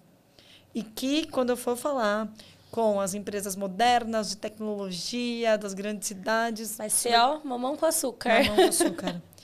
é, não é que seja totalmente o oposto disso, mas é que essas, em teoria modernas, não é mamão com açúcar. E A gente, uma vez, atendeu uma empresa agro que a gente fez uma pesquisa sobre a experiência de trabalho das mulheres. Aham. É, e o nível de maior desconforto dessa empresa agro, presente em várias pequeniníssimas cidades do Brasil, era no seu escritório na Faria Lima. É onde as mulheres sentiam mais assédio e mais desrespeito. Óbvio que você pode falar, ah, mas as mulheres, talvez, da Faria Lima, elas têm um nível de expectativa, por- pelo nível de acessos, informação, maior do que a mulher do interior de Goiás. Aham. Acho que óbvio que tem essas reflexões, mas assim, é, de maneira geral, eu sinto que essa pauta de diversidade, embora virou um tema de negócio, ela se conecta muito com as nossas crenças pessoais. E as pessoas têm dificuldade de discutir o que é criar um ambiente inclusivo na empresa, porque isso é bom para o negócio, e trabalhar algumas questões em relação às minhas crenças pessoais. Então, assim, hoje a gente está num país muito religioso, né? Um país que, pô, tá penando aí para ser país laico, né? Que não é muito laico esse país, né? Vide as discussões de pode casamento entre pessoas Do é, mesmo- é, do mesmo gênero? Não, não pode. Volta atrás. que- Umas discussões, porque tem geração de energia, né? Assim, e tudo por conservadorismo, por... Então, assim, a gente é um país muito plural, é, em que a aceitação e o respeito ao diverso, às vezes, é contraditório com crenças pessoais arraigadas, históricas, né? Dos papéis de gênero, da, do que é certo, correto aos olhos desse Deus. Então, tudo isso é levado para dentro das empresas. E essa ideia que a gente tem de que esses conflitos acabam impactando a pessoa de baixo nível cultural e esse alto executivo com MBA em Harvard, Stanford, que faz projetos globais, vai ser super mente aberta, caia por terra com isso. Assim, é, a gente tem uma alta liderança das empresas muito conservadora, e óbvio que isso varia de empresa em empresa, então acho que assim, né? Onde é que estão os, os oásis? Em termos de tendência, os oásis estão mais nas empresas de capital aberto. Não porque lá as pessoas sejam mais evoluídas, mas porque lá existe transparência de dado. Que, bo- que bom é. seria se todas tivessem, né? Mas a, a, a É. preocupação justamente com essa exposição É. Então são as empresas que estão mais preocupadas com a tua reputação nesse ponto. Né? Porque, assim, pô, cap- é, é, se eu tiver um problema como o do Carrefour, Aham. né? Para quem não sabe, o Carrefour teve um- um- um- uma uma tragédia e um crime, né? Anos atrás, na época do Black Lives Matter, Sim. nos Estados Unidos, que foi o assassinado. Uhum. né? No assassinato de um consumidor dentro da loja. A gente tem é, recentemente o caso das vinícolas do sul do Brasil, que tiveram trabalho análogo à escravidão identificado na sua cadeia produtiva. Essas situações impactam a reputação, fazem ter queda de venda, perda de valor de mercado, se a empresa é uma empresa de capital aberto. Então, acho que essas pessoas executivas desses ambientes que estão mais expostos, não sei se elas se transformaram por dentro, mas meio que não nos interessa isso quando a gente está discutindo nas empresas, né? Se está fazendo transformação porque acredita de coração ou não, meio que cada um acredita se quiser, mas acho que o que a gente está buscando é pragmatismo. Está contratando mais gente diversa? Está praticando equidade salarial? Está coibindo o assédio? Está fazendo um recrutamento que, de fato, é uma meritocracia com equidade? Não a meritocracia das pessoas de colete, tudo branco e de mesmo corte de cabelo. Aham, que, Né? que, que molda ali todo mundo dentro da mesma caixinha, né? E não é Sim. sobre isso. Equidade é justamente para você abraçar. Eu tava vendo uma outra, uma outra discussão, assim, que as empresas elas querem contratar a pessoa de grupo minoritário ou a pessoa negra, mas ela não quer o que a negritude da pessoa que vem junto. Ela quer contratar um profissional 50 a mais, mas ela não quer trazer com, com ele a bagagem, a experiência de vida que, essa, que esse profissional tem, porque afinal de contas já viveu 50 anos ou mais. Né? Então, existe muito. E aí, até eu queria comentar que talvez seja um pouco polêmico, mas o quanto o, a sigla ESG ela está muito associada à obrigatoriedade das empresas, então cada vez mais as empresas assim tem que né, se atentar e tem que fazer e o quanto é marketing, né? Eu acho que a pergunta é essa, o quanto é marketing e o quanto de fato existe um movimento para essa transformação, né? Porque o que muitas das vezes a gente acaba percebendo e aí é um achismo meu puro por opinião pessoal, assim, que parece que muitas das vezes é mais marketing do que de fato ações concretas, sabe? Uhum. Então, como que a gente, como que você vê isso e falar um pouco do SG que não é só ambiental, né? Porque ainda é muita associação do uhum. SG com práticas ambientais e uhum. o S ali ele vem para trazer esse peso pro, pro social, né? Então, como que, que você vê essa relação? Eu sou muito otimista, Andressa. Acho que assim, é, quando a gente está vivendo a transformação social, a gente obviamente tem ansiedade de passar logo pelo pela virada de chave, né? E aí parece que nunca as coisas estão indo na velocidade que de fato resolveria as nossas dores. Uhum. Mas quando a gente olha a evolução da humanidade numa, num filme mais longo, a gente está numa tendência que é muito positiva, né? Assim, da gente poder ter discussões como essas conectadas a negócio. É, então, eu sou otimista. Isso não faz com que eu acredite que as empresas estão todas trabalhando desse jeito porque elas acham que é bom para os negócios. Uhum. Tem um conceito que tem se falado cada vez mais. Vou falar alguns conceitos aqui que eu acho legal, que legal. podem ser legais para quem não nos acompanha, né? A gente falou já aqui nesse papo que por muito tempo a gente achou ok que o papel da empresa era só gerar valor ao acionista. Uhum. Isso, essa ideia da que a missão da empresa é de gerar valor ao acionista é uma fala bem famosa que foi consagrada por um cara da economia aí, um americano chamado Milton Friedman. É, e por muito tempo a gente repetiu esse bordão. Em 2020, no Fórum Econômico Mundial, aquele que reúne um monte de gente importante, Davos, anualmente, uhum. O então fundador do Fórum Econômico Mundial é, trouxe uma outra fala na ideia de que o papel da empresa não é gerar valor acionista, é gerar valor a todos os seus stakeholders, que são todas as partes interessadas. Porque a gente está indo para uma fase do capitalismo de relações recíprocas, de mutualidade. O que é mutualidade, né? São trocas que geram valor positivo para todo mundo que está envolvido, né? Poxa, legal, eu sou uma empresa que leva desenvolvimento econômico para uma cidadezinha, depois eu rompo uma barragem e mato metade da cidadezinha. Não está muito, não tá muito ganha-ganha. Não, não a conta não fecha, né? Não... Exato. Uhum. A próxima cidadezinha que eu for montar a fábrica não vai querer, vai fazer um puta resistência, uhum. não vai querer que eu monte uma operação lá, né? Então, acho que a gente está indo para uma visão de um capitalismo que a, a, a, ideia de perenidade dos negócios passa por não destruir o mundo. Sim, a gente está vivendo discussões sobre o futuro da humanidade. Assim, né? Pô, a gente está vivendo uma situação de aquecimento global, para quem não acredita que a Terra é é plana, né? é, é, é, a gente está pensando em a gente tem compromissos, né? Os objetivos de desenvolvimento sustentável de 2030, que várias entidades da sociedade estão é, pegando seus papéis nisso. É, a discussão sobre o papel da empresa está dentro desse desse caldeirão, né? Que está bem agitado, uhum. né? Da transformação. E aí é, o, o conceito de SG ele não é novo, né? O tripé de social, meio ambiente e governança é, ele é uma adaptação do que a gente já falava do um outro conceito aqui do triple bottom line, que era economia, é, meio ambiente e pessoas. Lá nos anos 90 já se falava já isso. Já se falava. Isso foi repaginado e no momento que a gente vive hoje, é, espera-se que as empresas se adaptem, porque a gente está falando desses compromissos que vários entes da sociedade civil precisam para a gente não destruir esse planeta, para a gente parar de acentuar as desigualdades econômicas que só vêm se, se acelerando. A gente não está diminuindo a desigualdade. Pós-pandemia, o mundo ficou mais desigual. A gente concentrou mais riqueza, né? Então, acho que as empresas estão dentro disso, por isso a sigla é tão importante. E eu acho que o que faz ela estar tá tão em evidência é porque a gente tem é, entidades que a gente não esperaria pressionando por isso. Então, assim, existe um movimento das bolsas de valores, que em teoria é o senhor do capital. Sim pedindo transparência de dados. E, e, é legal você puxar esse assunto, que é, é, um dos, dos tópicos que eu marquei aqui, que recentemente saiu o Idversa da B3, né? Então, uhum.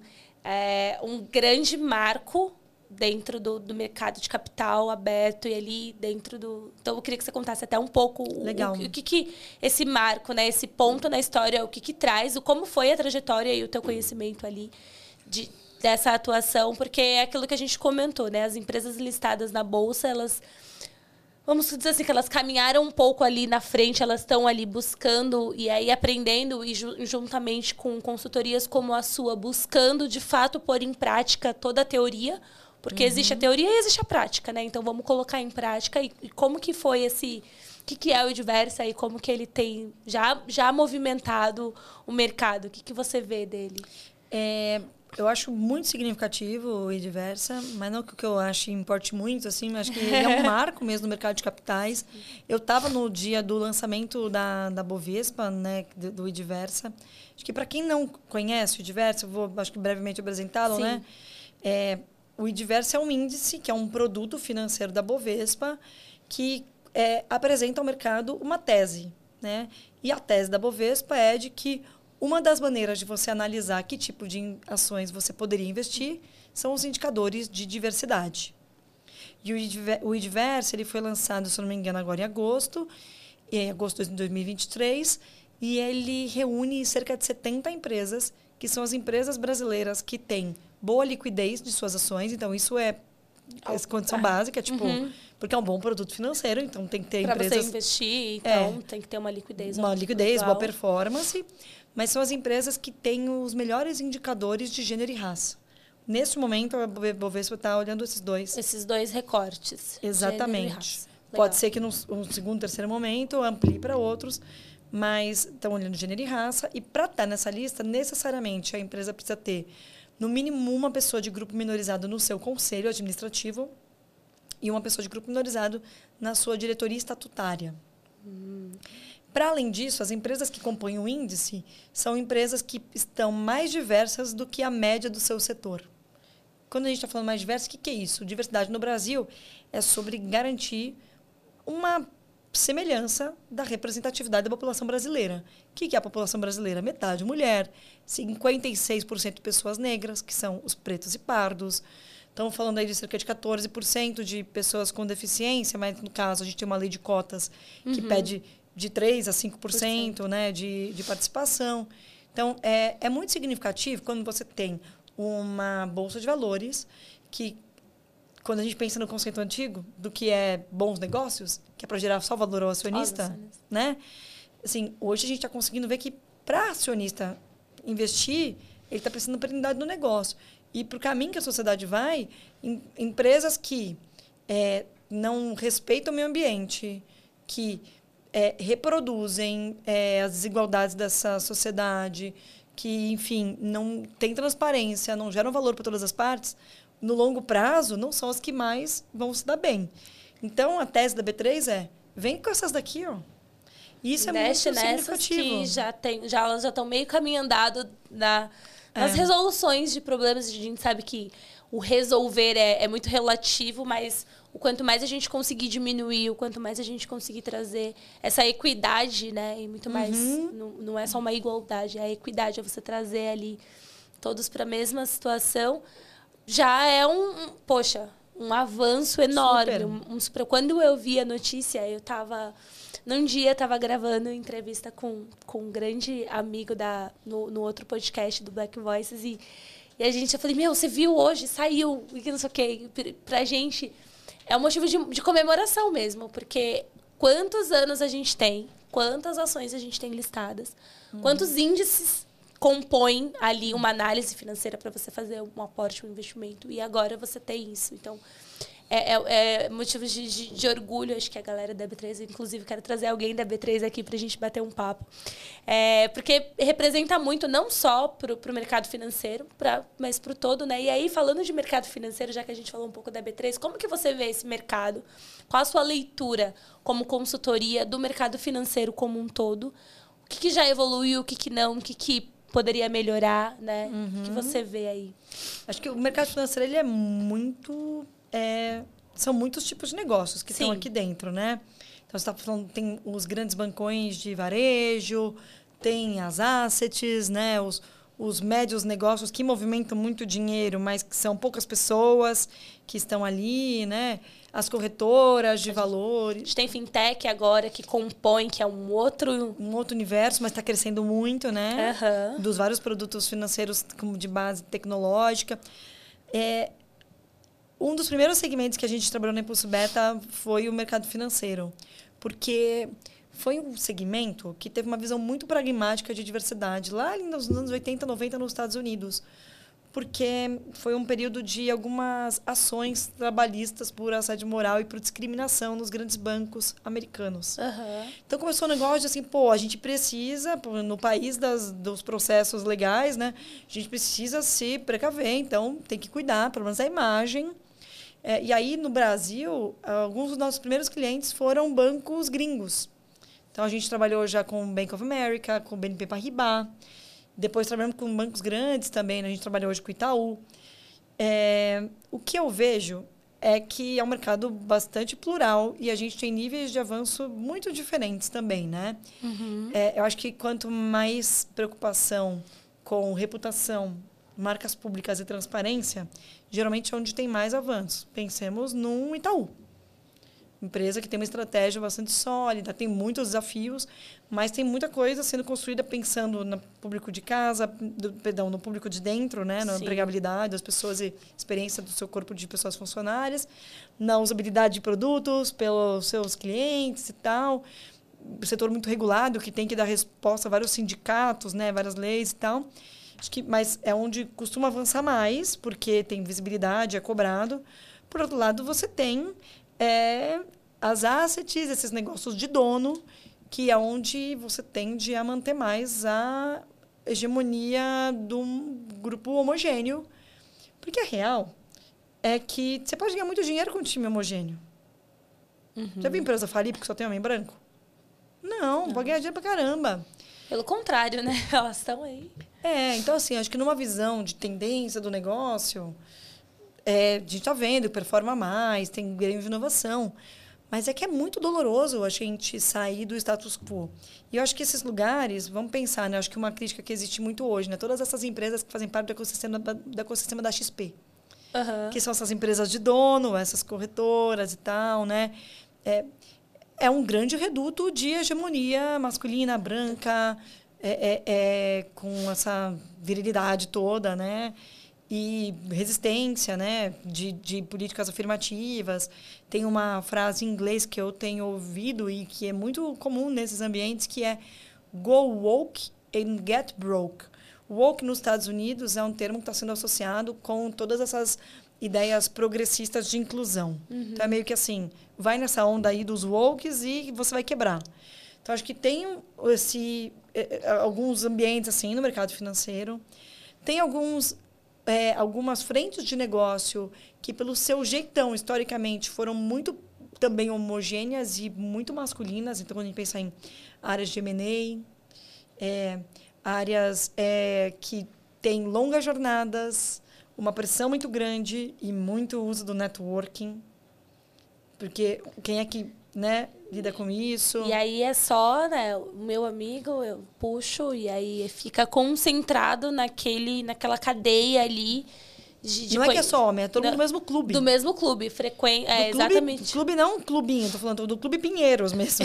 todo mundo joga golfe, tênis. É, beach tênis, que, é. que tá em é, hype do momento. Tem né? a casa do mesmo condomínio importante, que agora, a mesma construtora também fez agora um lugar para surfar no meio de São Paulo. É isso. É, então, acho que tem esses redutos muito difíceis, que é onde estão concentrados vários dos grandes, as grandes fortunas do, do uhum. Brasil. Mas eu acho que quando a gente pensa nas grandes organizações financeiras, são essas organizações que estão cuidando de reputação e estão seguindo a onda é, de colocar na estratégia, quando eu digo a onda, assim, estão seguindo a tendência de pensar a diversidade como estratégia de negócio, como estão pensando em outros setores. De, putz, faz parte da minha jornada de employer branding, então preciso pensar nisso, gestão de risco, de imagem, de reputação. Então eu vejo que é um setor que, em linhas gerais, está evoluindo bem. Então, e acho que vale dizer também que alguns segmentos do mercado financeiro são segmentos bastante inclusivos e diversos. Quando você pensa no banco de varejo, Uhum. Né? No banco de varejo, assim, você vai nas agências, tem muita presença de mulher, tem muita mulher na liderança. Tem bastante é, é, pessoas da comunidade LGBTQIAP+. É onde se faz muita inclusão e mobilidade social com pessoas jovens aprendizes. É um mercado, né, um mercado financeiro de bastante mobilidade social, né? Sim, a gente... Eu já atuei em agência, né, física, então É, hoje eu atuo na parte administrativa, mas quando eu atuava na agência era muito esse espelho. E eu tinha uma ideia de banco, que é aquelas ideias dos livros que até então, quando eu estudava, tinha livro ainda, viu? Apesar de eu ser nova, ainda era livro, não era tudo na internet. E a gente olhava as fotos, e as fotos que a gente via uma era de quem fundou os bancos. Então era só tinha homens, as fotos que a gente via dos pregões. Tive a oportunidade ainda de conhecer é, o pregão o, como que era no ao vivo ali com as pessoas físicas, né? Não hoje como que é. E, e, eu tinha essa ideia. E aí, quando você entra na agência, e na agência que eu trabalhei, a minha primeira agência, a gerente geral era mulher. Tinha, eu acho que umas quatro gerentes mulheres, tipo, dois homens. Né? Então, tudo na, na posição ali de gerente, cuidando de uma carteira. E tinham clientes muito com poder aquisitivo muito alto, porque eram grandes médicos ali que trabalhavam no Hospital das Clínicas, minha agência ficava ali próximo. Então, você já vê essa, essa, essa quebra de paradigma, né? Eu, como uma, posso dizer assim, uma entusiasta do mercado financeiro, que gosto do, da área e trabalho aí há, há, tanto tempo, eu quero ver cada vez mais, óbvio, né? Eu quero ver as fotos que a gente vê hoje no LinkedIn de conselho, né? De, da mesa, de ver mulher, de ver pessoas negras, de ver pessoas LGBTQIAP+. Então, assim, de, de ver, porque, cara, é muito... Não é mais fácil, eu ia falar que é mais fácil, mas não é que é mais fácil, mas é mais comum você ver essa diversidade ainda na base da pirâmide, né? Então, você entra, Sim. você vê ali nos grupos de trabalho onde são de um, até um certo nível hierárquico, você vê mais. E aí isso inverte. Uhum. Quando você vai subindo as posições. E o que a gente Sim. quer. Uma das coisas que a gente quer destacar é justamente a representatividade da mulher nessas altas, na alta liderança.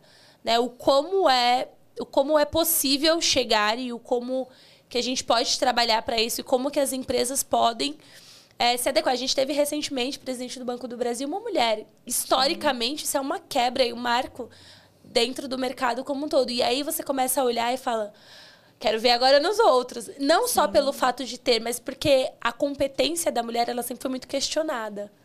E é aquilo que você falou lá atrás, me falavam, me chamavam de Mônica, porque eu tinha uma atitude assim, mas se eu fosse homem, talvez seria diferente. E é o que a gente vê uhum. em termos de, de, conhecimento, subestimam muito. E, e né, a mulher ainda, eu acho que ainda tem muito desse, dessa relação. Sim. Mas a gente tem muita mulher incrível que, que plenamente pode assumir. Então fica a dica para os CEOs dos bancos, com, coloquem as mulheres lá. Eu quero ver muita Super. mulher. Eu queria, acho que só destacar uma coisa que vale reconhecer do mercado financeiro também, Andressa. É, o, quando a gente está falando dos bancos gringos, né, que estão presentes no Brasil há bastante tempo e tal, uhum. muito fortes, principalmente em São Paulo, mas também no Rio de Janeiro, é, esses bancos estão há algum tempo trabalhando diversidade, não de maneira necessariamente estratégica, mas com essas discussões com os seus grupos de afinidade. É, quando eu comecei a Impulso Beta, eu tive muitas conversas e fui a muitos eventos desses bancos que tinha o seu grupo de Pride, né? Porque os nomes são todos em inglês, uhum. são bancos de fora do Brasil, né? Que é do grupo LGBT+, os Women Networks, né? Os grupos de mulheres. Uhum. É, isso já existe há bastante tempo nesses bancos, né? Porque isso, essa cultura do grupo de afinidade é algo que vem muito forte das empresas americanas, né? O grupo de afinidade, para quem não está familiarizado, é uma ferramenta que costuma ter dentro de uma estratégia de promover diversidade, de você reunir grupos representativos de pessoas que estão buscando mais inclusão naquele ambiente e é onde as pessoas trocam, é onde as pessoas constroem comunidade, se fortalecem essa relação minoria, né? E acho que é só uma provocação para a gente, né? Porque a gente costuma associar é, toda essa visão progressiva dos costumes, né? Porque essa pauta de liberalização uhum. é, é, é, é de, do casamento homoafetivo, da inclusão de diferentes grupos e tal, a gente costuma associar isso com uma visão política de esquerda. Uhum. E eu acho que às vezes isso é barreira para pessoas que são economicamente mais alinhadas com uma visão econômica de direita. E acho que os grupos de afinidade e a maneira que o mercado financeiro faz essas discussões é bastante interessante nesse sentido. Eu fui a vários eventos de discussão de liderança feminina é, é, é super de direita. super vota 22. Aham. É, e a gente não pode deslegitimar isso totalmente, Sim. né? Porque é, é, essas pautas, acho que a gente cada vez mais está desconstruindo essa visão de esquerda e direita.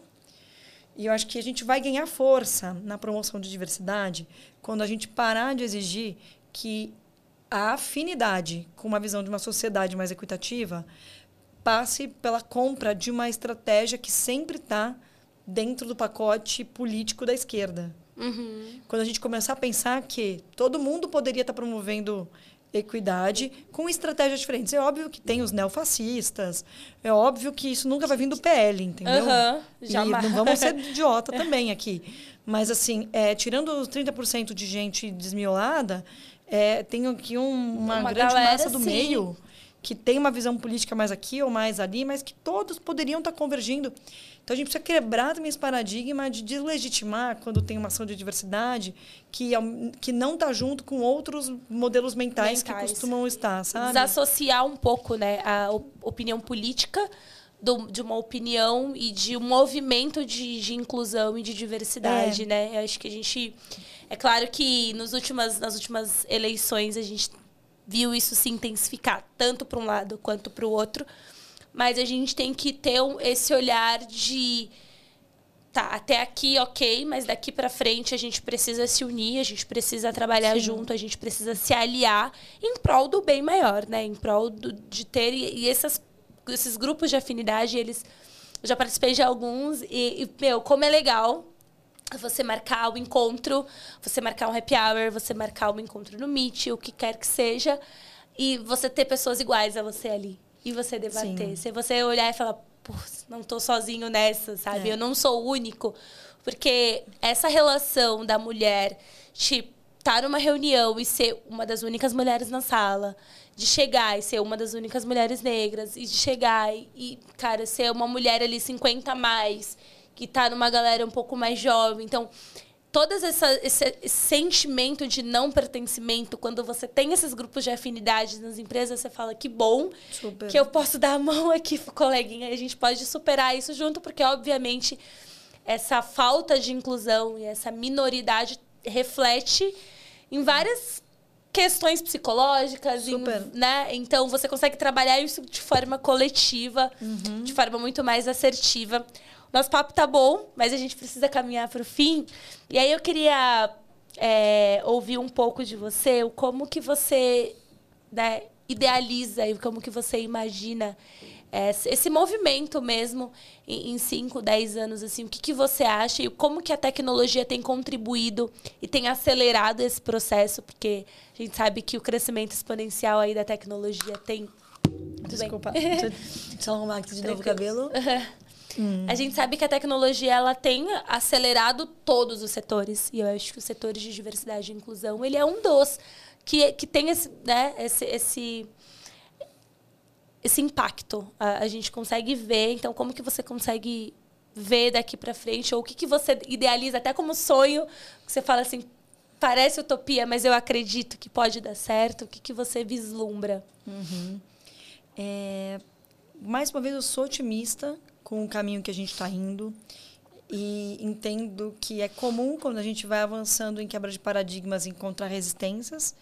Então, assim, pô, você conquista vários direitos, mas aí você mexe com alguns grupos que têm visões muito arraigadas que estão sendo provocadas. Aí você tem recebe retaliações.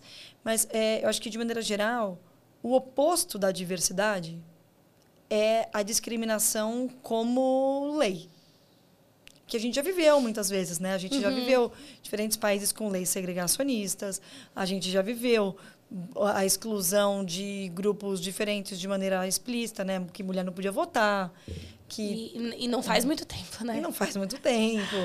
É, é, faz bem pouco tempo, inclusive, não podia jogar futebol, né? Sim. Enfim. É, acho que esse extremo da discriminação como prática da lei, acho que cada vez mais a gente vai conseguindo se afastar como um caminho sem volta de entender que a lei ela precisa incentivar e ter instrumentos de coibir e reconhecer quem está promovendo a inclusão de todo mundo, pensando que os seres humanos eles são muito diversos, mas cada um de nós é um mundo à parte, né? Cada um de nós é único. Por outro lado, é, o talento ele não está é, o talento os direitos não estão conectados a um tom de pele a uma orientação sexual a uma idade. Então acho que a gente está indo nessa direção. É, e eu sinto que é, a gente está nessa fase de mudança de uma série de modelos mentais que não é um processo rápido. Mas à medida que a gente vai avançando a gente vai esquecendo como era antes disso. Então eu sou otimista de pensar que a gente vai é, num primeiro momento, fazendo muitas coisas porque é a lei mandando. Uhum. Só que a gente começa a ter exemplos, a gente começa a ter casos bons, aí a gente vai achando que aquilo é um modelo. Aí, então, a gente assim, vai vendo os frutos daquilo, né? A gente vai vendo. Exato. Colhendo ali, você fala, putz, vale a pena. É, mas eu acho que isso só acontece se a gente continuar tratando os esforços de diversidade como algo que precisa ser intencional. Às vezes eu vou a algumas empresas falar com grupos de altos executivos e tal, e essas pessoas dizem: "Ah, mas tem que deixar acontecer mais natural para não ser forçado". Você não faz mudança de hábito de maneira natural. Eu não acordo um dia e falo: "Para essa vaga super estratégica, eu vou contratar alguém de um perfil que eu nunca contratei antes". Não, eu preciso sair da zona de conforto. Então Sim. acho que assim, a gente tem que sair da zona de conforto, testar iniciativas afirmativas cada vez mais e validar os resultados que elas dão. Então, por exemplo, a gente tem aí vários anos de lei de cota nas universidades com resultados muito bons. A gente falou da USP aqui, que hoje é uma, uma, uma universidade estadual paga pelos impostos do povo paulista, é, que tem uma boa participação é, de diversos públicos raciais, de alunos que vieram da escola pública por leis afirmativas, né, por, pelas cotas. E aí a gente vê que essas pessoas estão performando bem. Sim. A gente precisa, para colocar gente diversa em conselho, ter medidas que incentivem, porque vaga de conselho não está no LinkedIn, não está na Cato. Não está. É vaga de confiança. Então, se a gente não forçar, então eu sinto que assim, não tem como seguir avançando da maneira que a gente deseja sem forçar. Forçar, que eu digo, sim, a gente precisa se propor. E aí, às vezes, me falam assim, ah, mas isso é muito, muito forçado, sai do nosso. São as relações humanas e tal tudo que a gente deseja transformar, a gente estabelece uma visão de mudança e o que, é o sucesso de chegar lá. E aí a gente trabalha para isso. Em qualquer pessoa que está aqui nos ouvindo hoje, né? Na sua empresa, quando essa empresa planeja crescer, ela não tem metas. Uhum. Ela começa o ano e diz assim: galera, vamos fazer o melhor. E o máximo que a gente vender é legal. É isso, e deixa é. acontecer natural. Poxa, a gente quer ser uma marca reconhecida. Vamos fazer o nosso melhor e torcer para dar certo. Não é assim que funciona. Uhum. Você quer melhorar a sua saúde. Você fala, eu quero emagrecer ou ganhar massa, ou tudo tem plano. Esse tema também precisa. Tem indicadores muito tangíveis, tanto de representatividade, quanto representatividade por níveis, né? Tipo, não uhum. só na base, mas nas altas, nos altos cargos. Representatividade política que a gente precisa, porque quem toma decisão influencia todo o ecossistema. Então, é, eu sinto que a gente não pode abandonar esses, esses instrumentos, mas que à medida que esses instrumentos são aplicados, a gente vai convivendo com eles, a gente vai vendo que eles dão resultados, a gente talvez não precise deles daqui a uma década, né? Porque a gente vai ter conseguido remover algumas barreiras em paralelo. É isso, vamos caminhar para né, torcer para que a gente consiga evoluir. Acho que juntos, somando esforços e somando iniciativas como essa e como tantas outras, a gente vai conseguir, a gente já tem conseguido, a gente já tem avançado. E cada vez mais eu, eu, eu realmente também acredito nesse, nessa, nesse, nessa evolução, nessa transformação. E para finalizar, então, eu quero aqui, obviamente, deixar o meu muito obrigado pela sua participação, pelo seu tempo, pela sua história, pela sua trajetória. Eu tenho certeza que inspirou muitas mulheres que ensinou muitos homens também. Eu, eu volto a dizer aqui que o Let's Women ele não é só para ouvintes mulheres, ele é para todo mundo. Porque você, homem que lidera uma empresa, você lidera mulheres, você precisa entender das nossas dores, entender dos nossos pensamentos e né, estar tá junto com a gente nessa. Então não é só a gente, sozinha a gente não vai conseguir, nós precisamos dos aliados, então a gente precisa de todo mundo. Então, se você também quer encaminhar aqui esse, esse podcast para algum homem, para algum líder, fique à vontade, porque a ideia é que todo mundo ouça esse bate-papo. E antes de, do fim exato, aqui na sua biografia a gente falou que você é apaixonada por livros, né, que provocam transformação. Então, eu queria que você deixasse aqui uma dica de leitura, uma, duas, três, enfim, quantas você achar legal pro pessoal aí dentro do que você considera de, de transformação que, que vale a pena a leitura. E mais uma vez, muito obrigada pela sua participação. Foi incrível esse bate-papo com você. Andressa, sou eu que agradeço. Foi uma delícia ter esse papo aqui contigo. Nem senti que tem talvez gente nos acompanhando aqui. Foi um papo de mesa de bar. Muito obrigada pelo convite. A iniciativa é incrível. Eu queria reforçar essa mensagem que você deu, né? De quando a gente fala Let's Women, parece que a gente está falando assim, vamos lá, Clube da Luluzinha. Mas na realidade, quando a gente está falando de participação feminina, a gente tem por trás a ideia de equidade de gênero. Uhum. E a equidade de gênero é boa para todo mundo, para homens, mulheres, para as crianças que vêm pela frente, né? por fatores que estão dentro das nossas casas, no nosso trabalho. Então, estou muito alinhada com a tua visão aqui. Os homens que nos acompanhem, por favor, sigam sendo nossos aliados, né? Para a gente junto construir um mundo mais bacana para todo mundo. E obrigada também por me dar a chance de falar de livro, né? É, eu, eu acho que eu penso em livro da mesma maneira que algumas pessoas, quando ficam doentes, pensam em remédio. Que legal. Que eu sempre penso que, poxa, alguém já passou por isso e eu posso aprender né, com, com gente que já viveu algumas questões. E aí tem três tipos de coisa que eu costumo ler, é, e aí eu queria dar alguma, três recomendações que vão nessa linha, né? Como empreendedora, eu leio livros de negócio, eu sou mãe de dois menininhos pequenos, e acho que ter filhos também não é uma coisa que para você fazer direito é só ir no feeling porque tem gente que já passou por isso antes. já que já estudou. Que... é, que estudou como é que funciona a cabecinha daquelas miniaturas lá e também para me preparar para fazer melhor esse papel. E eu também olho para a literatura como uma forma de sonhar, de sair dessa coisa pragmática, né? Então, falando de livros de negócio, é um livro que me marcou muito, que eu li há uns dois anos, chamado Da Ideia ao Bilhão, de um jornalista brasileiro chamado Daniel Bergamasco, é, é, um livro que conta a história das primeiras é, empresas unicórnios brasileiras. Uhum. É, é, muito diferente do modelo da Impulso Beta, né, uhum. que é uma empresa de consultoria, mas me inspirou muito pelas histórias de pessoas que construíram negócios, né, modelos muito diferentes, cabeças de pessoas fundadoras muito diferentes. Achei muito inspirador. Falando de criar filho, né, eu acho legal falar do, desses livros de preparar filhos, porque no fundo a gente está falando de formar uma futura sociedade também, né? E tem uma, uma educadora que publicou alguns livros já, chamada Esther Wojcicki, que é a mãe da Susan Wojcicki, cofundadora do, do YouTube. Olha. É uma, uma, americana lá do, da, da Califórnia que, enfim, criou várias metodologias de como a gente cria crianças protagonistas, conscientes, autônomas e tal. E ela tem um livro que me marcou muito chamado Como Criar Filhos para o Mundo que é o que a gente diz que quer, mas na verdade mas é bem que, difícil. Que, na verdade, quer criar aqui debaixo da asa. Filhos né? para mim mesmo, para o meu ego, para validar as minhas coisas que me deixam me sentir incrível, né? Então, esse livro me marcou bastante. E eu queria compartilhar uma escritora brasileira que eu descobri recentemente, de literatura romance mesmo. É uma mineira chamada Carla Madeira.